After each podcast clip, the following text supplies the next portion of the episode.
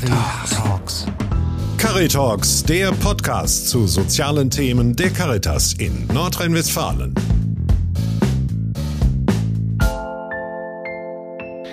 Herzlich willkommen bei Caritalks. Ich bin Christoph Grätz, Pressereferent beim Caritasverband für das Bistum Essen. In dieser Episode geht es um das Thema Vielfalt bei der Caritas. Mein Gegenüber arbeitet bei der Caritas für die Stadt Essen im Bereich Medienpädagogik und hat mich gebeten, für unser Gespräch die Anrede Jay zu verwenden. Ein Name, der die Geschlechterzuschreibung offen lässt. Seit längerem habe ich einen Menschen gesucht, der bei der Caritas arbeitet und nicht dem gängigen Mann-Frau-Schema entspricht und mit dem ich über seine Erfahrungen reden kann. Herzlich willkommen, Jay. Hallo. Hallo. Ähm, vielleicht zum Einstieg. Wie verlief denn heute Ihr Arbeitstag? Sie kommen gerade von der Arbeit. Ja, ich komme gerade von der Arbeit. Also im Prinzip seit, ähm, ich habe mitten in der Pandemie angefangen und wir haben wirklich im Homeoffice gestartet, ganz viel zu Hause. Und deswegen, ich bin heute auch wieder im Homeoffice gestartet, einfach weil wir uns gerade zwischen den Schuljahren befinden und da geht sozusagen gerade, die eine Klasse hat geendet, die nächste fängt gerade wieder an. Das heißt, man hat viel Zeit, auch zu Hause mal vorzubereiten und Papierkram zu erledigen, der liegen geblieben ist. Sie arbeiten im Bereich Medienpädagogik. Mhm. Ähm, wie sieht da so konkret Ihr Arbeitsgebiet aus? Womit beschäftigen Sie sich? Ja, wir, die Kollegin und ich, wir sind vom Medien in Schule Projekt der CSE. Und im Prinzip ähm, das, was man sich vielleicht unter einem klassischen Schulmedienfach vorstellen könnte. Das heißt, wir kommen für ein halbes Jahr in eine Schulklasse hinein, nehmen uns da zwei Stunden raus, was den Lehrern mal mehr, mal weniger gut gefällt, weil da wird immer sehr gerne eher eine Politikstunde oder eine Klassenstunde für genommen als die mhm. Mathestunde. Und dann machen wir ein halbes Jahr zum Thema Medien, der berühmt-berüchtigte Klassenchat, TikTok, was sind Fake News, im Moment ein ganz wichtiges Thema. Wie entsteht zum Beispiel ein Podcast? Haben wir auch schon mal mit den Kindern gemacht, das, was wir beide hier gerade machen. Sehr spannend. In der Vorbereitung auf dieses Gespräch hatte ich tatsächlich irgendwie auch Respekt vor dieser Situation, weil es ist für mich auch eine sprachliche Herausforderung, mit einem Menschen zu reden, der non-binär ist. Mhm. Haben Sie sich auf unser Gespräch gefreut?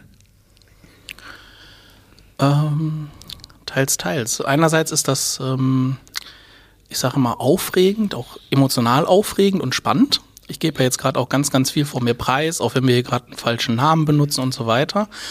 Andererseits ist es auch irgendwo mega wichtig. Ich habe selber zwei, drei nicht-binäre Menschen noch im Freundeskreis. Und mit denen habe ich da auch drüber geredet, sollte ich, sollte ich nicht, weil mhm. ne, Aufmerksamkeit kann ja positiv und negativ sein. Ähm, wir waren uns aber alle einig, was soll schon passieren? Es kann ja auch was Gutes draus werden. Und das ist sozusagen die Idee, die dahinter steht. Einfach mal mit Leuten drüber reden. Ja, super. Ich habe mich, wie gesagt, auf das heutige Gespräch gefreut, aber hatte auch oder habe auch einen ziemlichen Respekt davor. Ich bin es einfach nicht gewohnt, mit Menschen zu kommunizieren, die eine nicht eindeutige geschlechtliche Zuschreibung haben. So sage ich es mhm. jetzt mal. Wie kriegt man das hin, dass man das wir miteinander kommunizieren, ohne dass ich dabei meinetwegen verletzend werde. Haben Sie da einen guten Tipp für mich? Oh, ob ich da einen guten Tipp habe? Ähm, ich habe ja selber zwei, drei nicht-binäre Menschen bei mir im Freundeskreis und ich muss ehrlich sagen, ich mache auch Fehler. Ich mache ständig Fehler. Okay. Weil ähm, es gibt ja im Deutschen keine vernünftigen, hm. schönen Pronomen außer er und sie. Und wenn dann natürlich irgendwas, was dazu kommt, was dritte Option oder wie auch immer man das nennen will, ist, mhm. dann steht man da erstmal sprachlich ein bisschen, naja, auf dem Schlauch. Im Englischen haben wir diesen wunderschönen Vorteil, gibt es dieses they und them, das, was man für die Mehrzahl benutzt. Mhm. Im Deutschen, naja, es gibt nicht so viele Alternativen. Man kann sich ein paar ausdenken, aber ähm, schön sprachlich, ohne zu stolpern, gibt's nicht. Deswegen, ich, ich finde es eigentlich immer vollkommen okay, wenn man sich traut drüber reden, hey, das ist schöner, das ist weniger schön, kann man immer. Aber mhm. erstmal ist man, glaube ich, ganz, ganz wichtig, sich zu trauen. Eine Kollegin, die dafür Schulungen angeboten hat, die hat mal gesagt, sie kommt immer zu so einer Schulung und sagt, ich bin nicht die Sprachpolizei. Wir wollen jetzt ja. erstmal über das Problem reden. Was ist Vielfalt? Wie kann man mhm. Menschen ansprechen? Da geht es auch manchmal um Homosexualität und Trans und sonst was, aber äh, nicht vorwiegend Nicht-Binarität, sondern erstmal drüber, lass uns erstmal drüber reden. Wenn sie nämlich von vornherein sagt, das sind die Regeln, das ist der Fehler, den man machen kann, dann traut sich ja niemand was zu sagen und dann äh, fällt die Kommunikation auch so ein bisschen schwer. Was ist Ihr erster Tipp, wenn es darum geht, äh, lass uns ins Gespräch kommen, lass uns miteinander reden? Gibt es da irgendwie für Sie sowas wie eine Grundregel? Ob es da eine Grundregel gibt, gute Frage. Ähm, erstmal so, wenn man im Zweiergespräch sitzt, so wie wir beide gerade, da haben wir dann diesen Vorteil, ähm, solange sie jetzt nicht über mich in der dritten Person sprechen, stolpern sie ja relativ wenig. Wir haben entweder sie oder das du oder sonst ja. was. Ähm, zuallererst, ähm, naja, ähm, auch wenn jetzt gerade das Thema nicht binär sind, ich, äh, ich bin ja ein Mensch und ich habe ja auch noch ganz, ganz viele andere Dinge, die mich ausmachen. Äh, kann man jetzt hier im Podcast nicht sehen. Ich habe kein Haar auf dem Kopf, kein Haar im Gesicht. Ne? Also mhm. äh, ich trage gerade Jeans und Turnschuh. Ich äh, kann ganz, ganz toll kochen. Ich kann äh, ganz, ganz viele Dinge, die mich eigentlich ausmachen. Und nicht binär ist ja eigentlich nur ein wichtiger, aber auch nur ein Teil von meiner Persönlichkeit. Und das sind halt so Dinge, darüber kann man ja auch ins Gespräch kommen. Okay. Was haben Sie das letzte Mal Leckeres gekocht? Ähm, ich muss sagen. Weil da also, kenne ich mich ein bisschen mit aus. Ich bin gelernter Koch, deswegen interessiert mich das. Also im Moment experimentiere ich so ein bisschen rum. Ich habe zum Beispiel mal selber jetzt letztens wieder Mayo gemacht. Lustigerweise vegane Mayo. Ich bin nicht vegan, ich bin nur vegetarisch, okay. aber ja. äh, wenn man dann die Möglichkeit hat, so ein bisschen Kichererbsenwasser und ein bisschen Öl zusammenzugießen und oh, da wird Mayo draus, geil. Da bin ich mal voll dabei, weil ich sag mal so, ein Liter Öl im Kühlschrank hat jeder, im Kühlschrank, im Wandschrank. Ja. Ähm, ne, und ein bisschen Kichererbsenwasser über, was man aus der Dose normalerweise in Ausguss gibt, zack, Mayo. Das kann gut gehen. Gestern habe ich allerdings die Idee gehabt, ich wollte mir so, was war das denn? So Kichererbsen in einer, im Backofen rösten und dann nochmal rausholen, wenn die trocken sind und dann ein bisschen Tomatenmark, ein bisschen Schieß mich tot eingerieben, so als ähm, Würzpaste. Das hat auch gut geklappt. Standen auf der Anleitung drauf, man soll doch bitte das nur fest werden und trocken werden lassen. Ich hätte ein bisschen mehr auf die Uhr gucken können. Sind ah, nur essbar, okay. aber schön sehen sie nicht aus. Okay. Ja, kann äh, passieren. Beim Was kochen, kochen Sie? Ähm, ich bin immer, also ich bin leidenschaftlicher Koch und bin mhm. aber im Moment dabei, mich mit dem Thema Brotbacken zu beschäftigen, oh, weil geil. ich das mega spannend finde.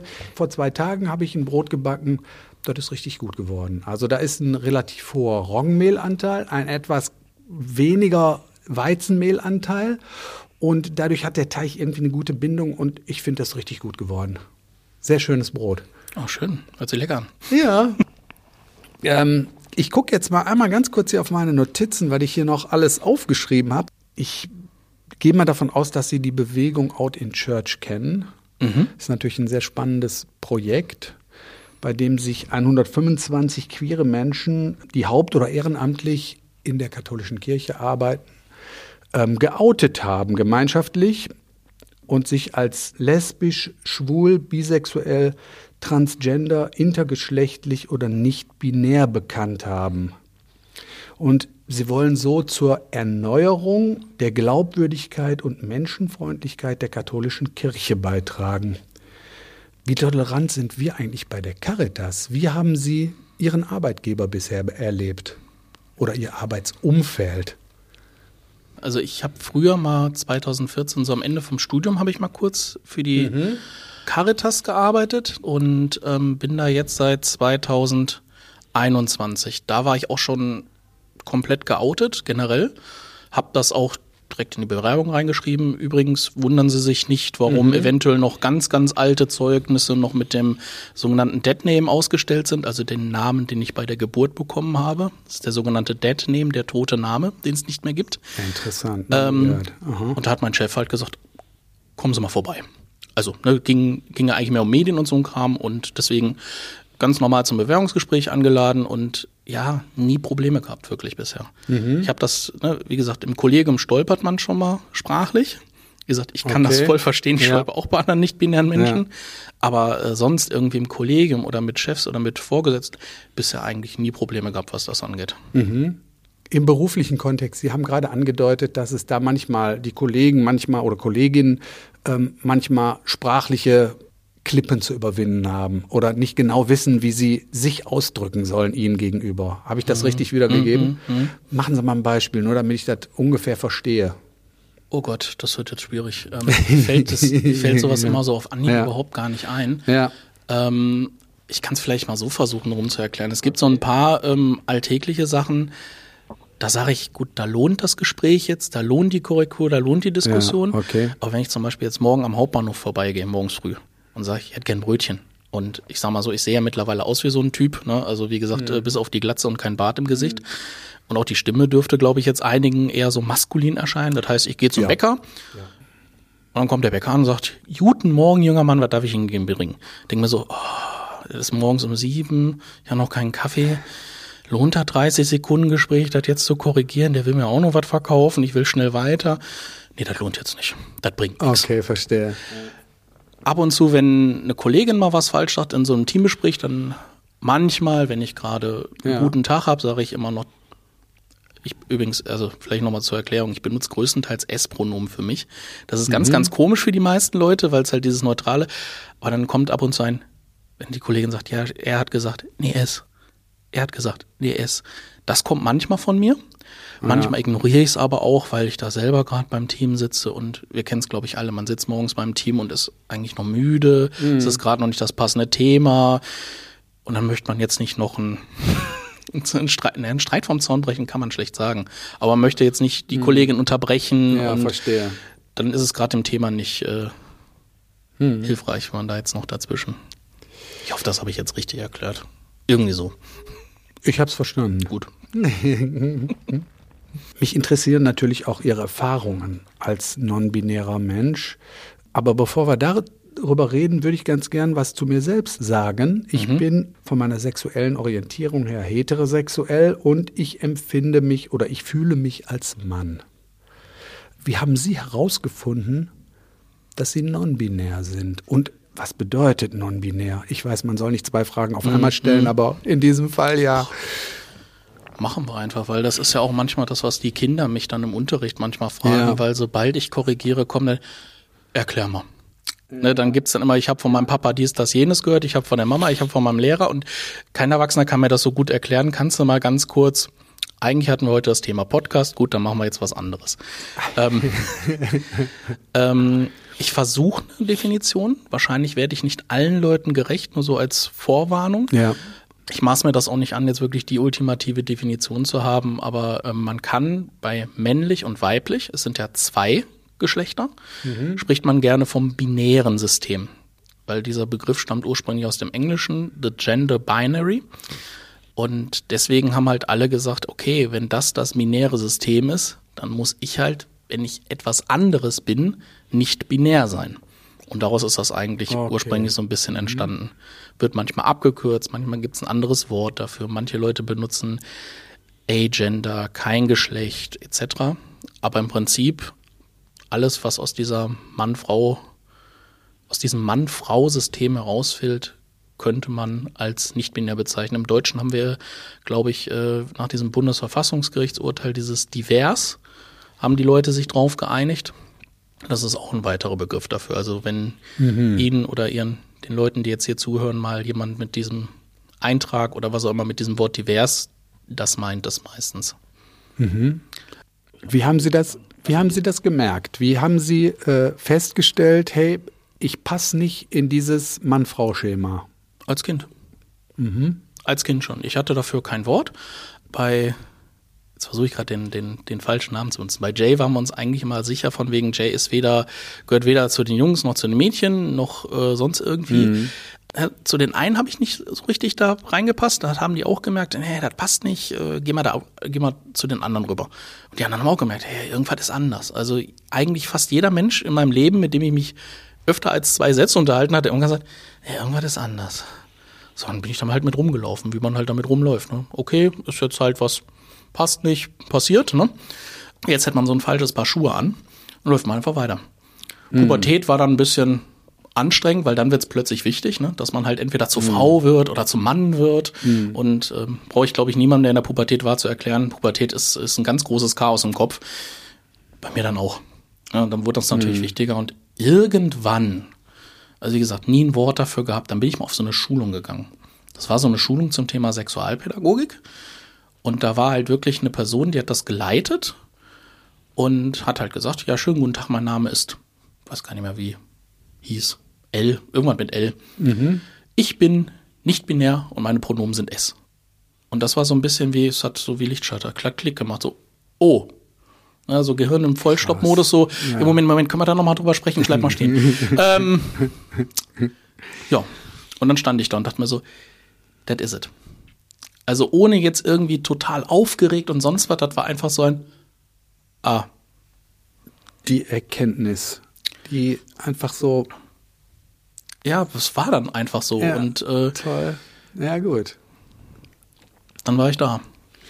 Und okay, das ist jetzt erstmal die Erkenntnis. Und es ist, glaube ich, von der Erkenntnis äh, bis zum Bekenntnis, wenn man so will, ist ja auch nochmal ein weiter Weg. Und wie war das bei Ihnen? Also dieser Tag an der Schulung, das war 2014. Mhm. Jetzt haben wir 23, also ist ja schon fast neun Jahre her. Und irgendwann dazwischen, ich weiß nicht, ob es mal 2017 oder 2018 war, da gab es dieses Bundesverfassungsgericht-Urteil, dass man das halt in, den, äh, in die Geburtsurkunde aufnehmen muss, der Ja. Staat. Und da war es dann irgendwann so ein, okay, jetzt gibt's dafür eine Rechtsgrundlage, jetzt möchte ich es zumindest mal auch geoutet äh, haben.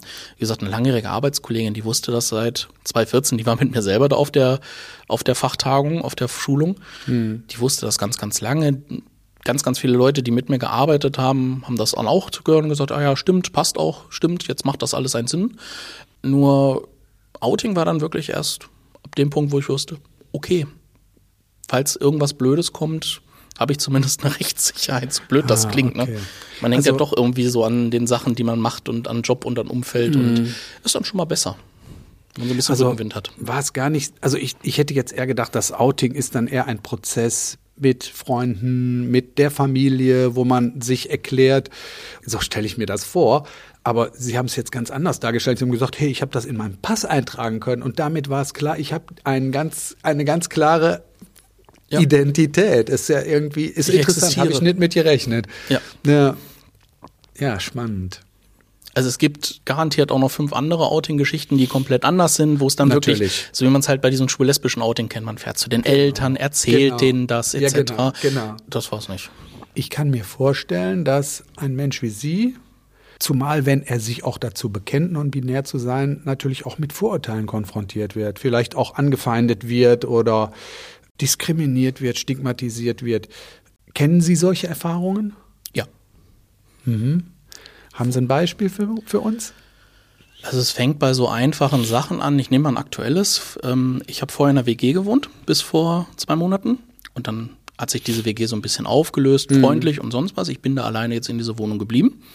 Und da muss man sich um plötzlich um sowas ganz Banales kümmern wie, ach ja, das hat ja mal mein Mitbewohner gemacht mit dem Strom. Ne? Da muss man so nach äh, vier bis sechs Wochen mal irgendwann den Stromversorger informieren.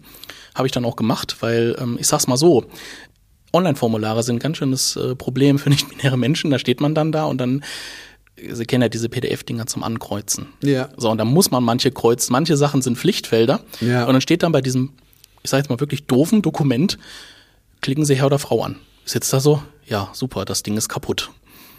Weil ich kann es ja, ich kann's ja schwer anklicken. Ähm, klingt jetzt total banal, aber immer wieder eine Münze werfen und mal das eine, mal das andere ankreuzen. Ich sag mal so, spätestens irgendwann, wenn das Finanzamt kommt, wird's dann mal ein bisschen kritisch, wenn die fragen, Ja, wechseln Sie das jetzt dauernd oder wär's mal mit einer wahrheitsgemäßen Anfrage? Gut, dann steht man da. Was machst du? Man ruft die Hotline an. Dann ruft man die Hotline an. Okay, hört die Frau dann irgendwann, hm, hm, hm.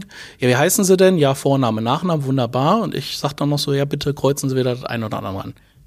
Ja, ist dasselbe Formular, was Sie da vor sich haben. Das, ich kann auch, muss auch was ankreuzen. Dann habe ich das ganz kurz erklärt. Weil Im Prinzip muss es eine Lösung dafür geben. Hat sie auch gesagt, okay, machen wir erstmal den ganzen anderen Kram. Ne? Wie viel Strom verbrauchen Sie und sonst was? Dann waren wir fertig. Dann musste ich mir das ja nochmal irgendwie, ach, das war so ein Remote-Desktop, was wir so im Homeoffice kennen, man darf sich das nochmal angucken. Ja, da hat sie einfach her angesch- angekreuzt. Und da saß ich da. okay. Oh, das ist jetzt schon so ein bisschen ignorant. Ich habe es ja noch erklärt, habe gesagt, ich habe ja auch die Ausbildung dahinter. Ich meine, wenn wir jetzt eh drüber geredet haben, ich unterrichte nicht nur Medienpädagogik, ich habe noch einen zweiten Job zur Sexualpädagogik. Das heißt, ich bin vom Fach, ich hätte es auch wirklich lang und breit erklären können und dann, oh, ja, das ist ein schönes Gefühl gerade. Habe ich dann erstmal trotzdem unterschrieben, weil ich hätte schon gerne Strom. Ja, klar. Und dann Okay, macht man erstmal weiter. Das Ja. sind so Banalitäten. Davon hatte ich jetzt in diesem Jahr alleine schon wieder drei. Mhm. Der Monat was haben wir heute, den 15. Februar oder so? 14, nee, 13. 13. Aber, 13. Ja, ist, noch, ist noch liegen lang her, sechs Wochen geht das ja erst. Ja. Ja, bis hin zu, ich hatte schon mal ein Kind, glaube, der war 12 oder 13, also fünfte, sechste Klasse. Ich habe nur erwähnt, dass ich's bin. Der hat mir wirklich gedroht, wenn ich da jetzt weiter drüber rede, kriege ich eine drauf von ihm. Der stand auch schon vor mir, hat mir auch offen gedroht. Er wünscht sich wieder Verhältnisse, wo man Leute wie mich, ich zitiere jetzt mal, wegbomben dürfte. Und das stehst du erstmal und guckst erstmal. Gut, gab er natürlich erstmal einen Rausschmiss, erstmal professionell, weil ich sag mal so, wer so gegenüber einem Erwachsenen reagiert, der reagiert auch gegenüber dem schwul-lesbischen Kind da. Und heißt erstmal für die anderen ein klares Signal schicken, das hast du jetzt nicht gemacht, du gehst jetzt raus. Und der, der, Rest des, der Rest der Klasse hat jetzt auch mal ein Bedürfnis auf Schutz. Ich auch, aber ja, alles dazwischen. Und den Rest, äh, den kennen wir ja so, ne? Die Kommentare aus dem Internet, wo Leute schon ein bisschen, ich nenne es jetzt mal knatschiger werden, allein dadurch, dass das Thema existiert. Ja, alles dazwischen gibt's. Leider. Ja. Haben Sie den Namen Jay auch in Ihrem Pass stehen? Das wollte ich noch wissen. Jane nicht, aber den anderen Namen, den Okay, alles klar. Okay, verstanden. Den habe ich auch drin stehen. Mm, Empfinden Sie so etwas wie einen auch politischen Auftrag?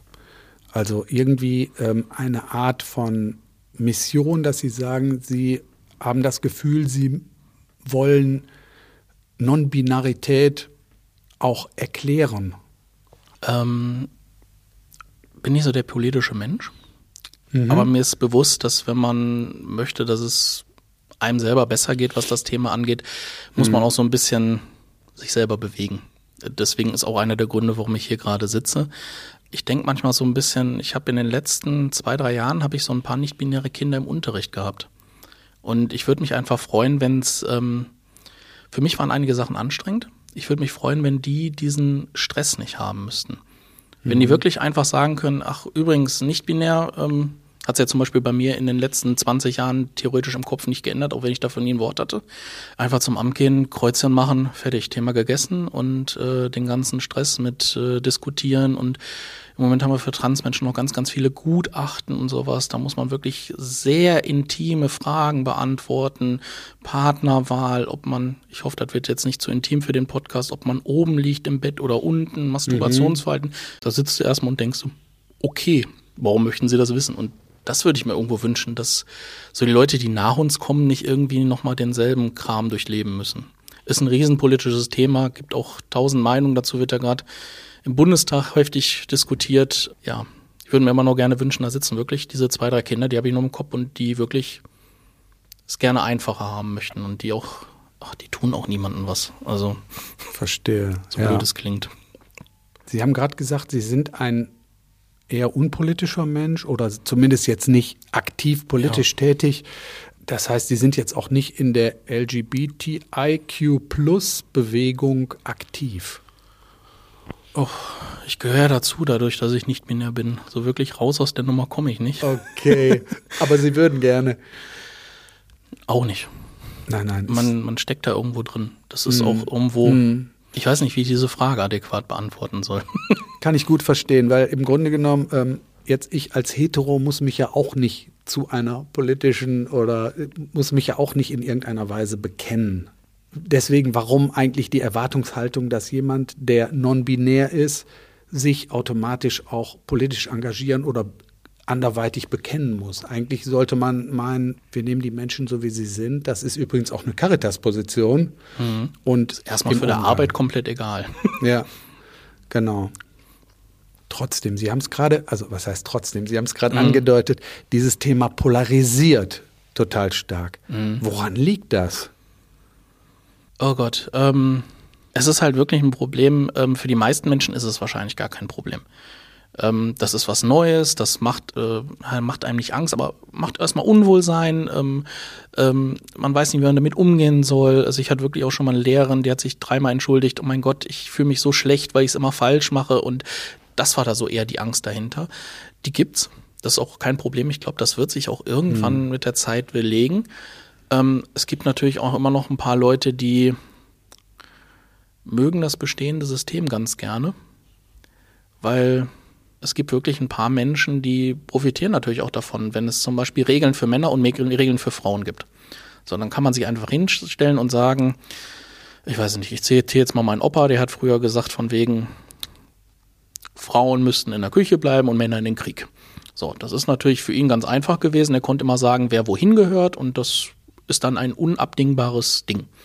Wenn jetzt Transmenschen plötzlich wechseln dürfen, weil sie sagen, ja, ich möchte in den Krieg, ich möchte lieber in der Küche oder umgekehrt, ähm, dann ist das natürlich ein Problem. Das schwächt die, die Situation so ein mhm. bisschen für ihn.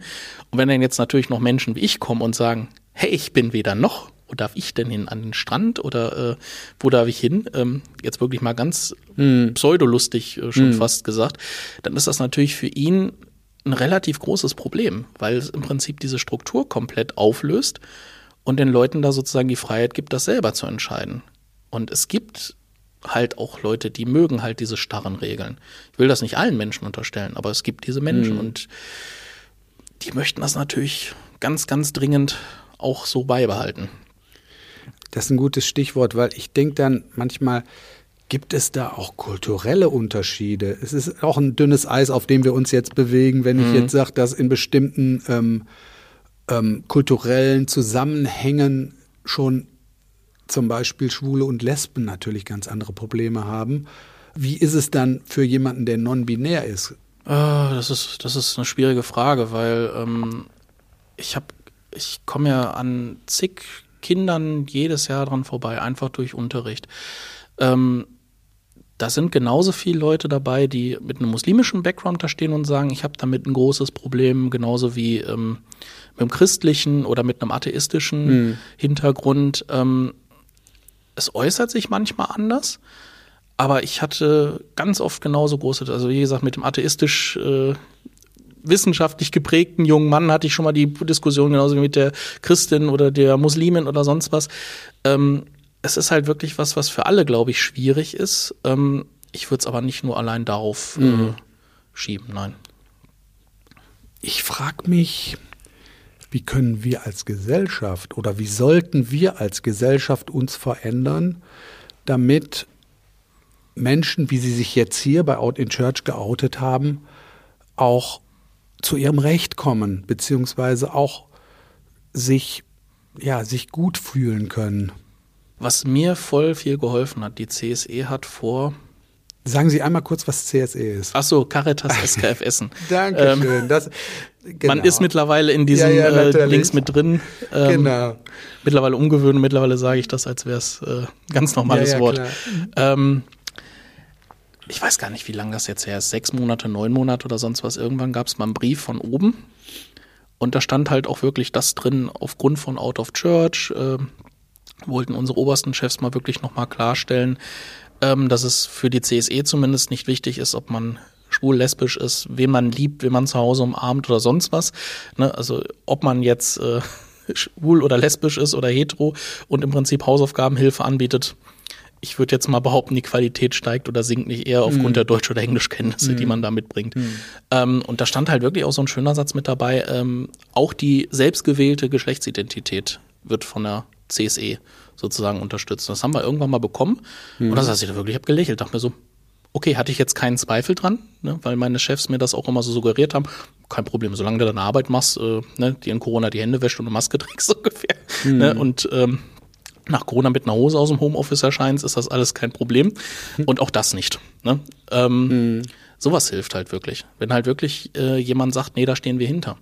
Und ich habe auch schon mal von einem anderen Kind gesagt gekriegt, ich weiß nicht, ob der junge Mann schwul war, aber er hat halt wirklich gesagt, als ich mich da in Unterricht hingestellt habe und das wirklich mit der Gegenpartei mal ein bisschen schärfer ausdiskutiert habe, wir können unterschiedliche Meinungen sein, aber wir müssen uns alle zumindest grundlegend tolerieren, dass wir uns die Existenz gewähren. Da hat er sich wirklich nach dem Unterricht ja, äh, danke, das fand ich mal ganz gut, ja. äh, weil ich habe so ein bisschen Angst in seinen Augen gesehen. Ich kann es mir auch ja. vorstellen, wenn man wirklich dann halt, ähm, weiß nicht, siebte oder achte Klasse und da gibt's mal diesen einen lautstarken Jungen, der das wirklich sehr dogmatisch vertritt und sagt, nein, das geht gar nicht. Und wenn ich das rausfinde, äh, dass das irgendjemand ist, kriegt er auf die Nase und dachte mir auch so, also in dem Setting würde ich mich wahrscheinlich auch nicht outen. Mhm. Und mhm. Ähm, er fand das, glaube ich, mega gut. Und ich glaube, da müssen wir als Erwachsene oder als ähm, nicht betroffene Menschen vielleicht einfach mal sagen, na, ich, ähm, ja, einfach mal hinstellen und sagen, es, man muss es nicht mögen, aber die Grenze fängt da an, wo man jemand anderen auf die Nase haut wegen irgendwas.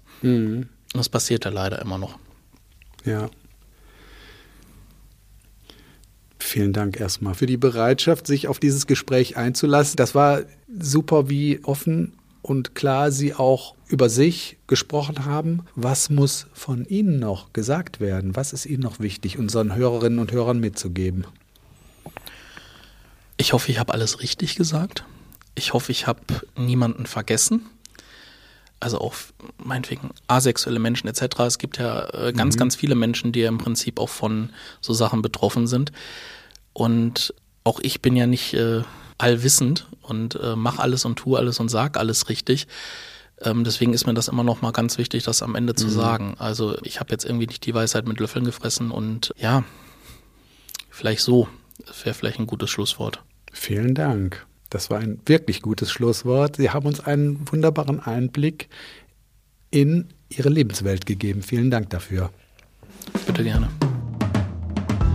Sie hörten Caritalks, den Podcast zu sozialen Themen der Caritas in Nordrhein-Westfalen. Cari, Cari